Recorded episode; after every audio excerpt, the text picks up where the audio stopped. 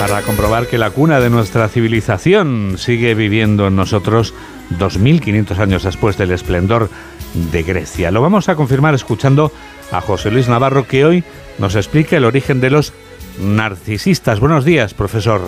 Buenos días, Juan Diego.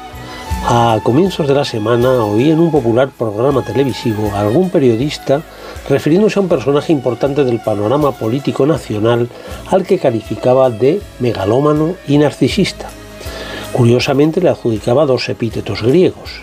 El primero, megalómano, literalmente que tiene manías de grandeza, griego megas, megale, mega, y manía en griego locura, piensa en manicomio, etc. Bien, parece que es un adjetivo más conocido.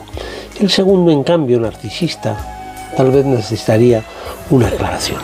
¿Quién es Narciso en la mitología griega? Un joven de extraordinaria belleza que despreciaba a otros jóvenes de ambos sexos que le solicitaban porque en el fondo solo se amaba a sí mismo. Una mañana estival, cansado de andar por el bosque, se sentó junto a una fuente cristalina.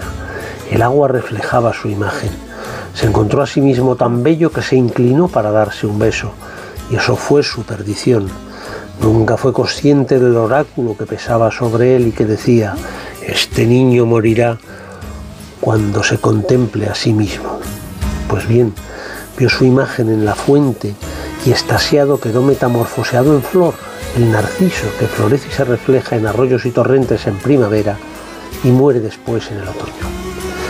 Así que cuidado y abierto recordatorio a narcisistas natos del deporte, las artes, la cultura y la política Escucha a los demás, no los desdeñes, no sea que te quedes convertido como narciso en flor de un día a la vera del arroyo.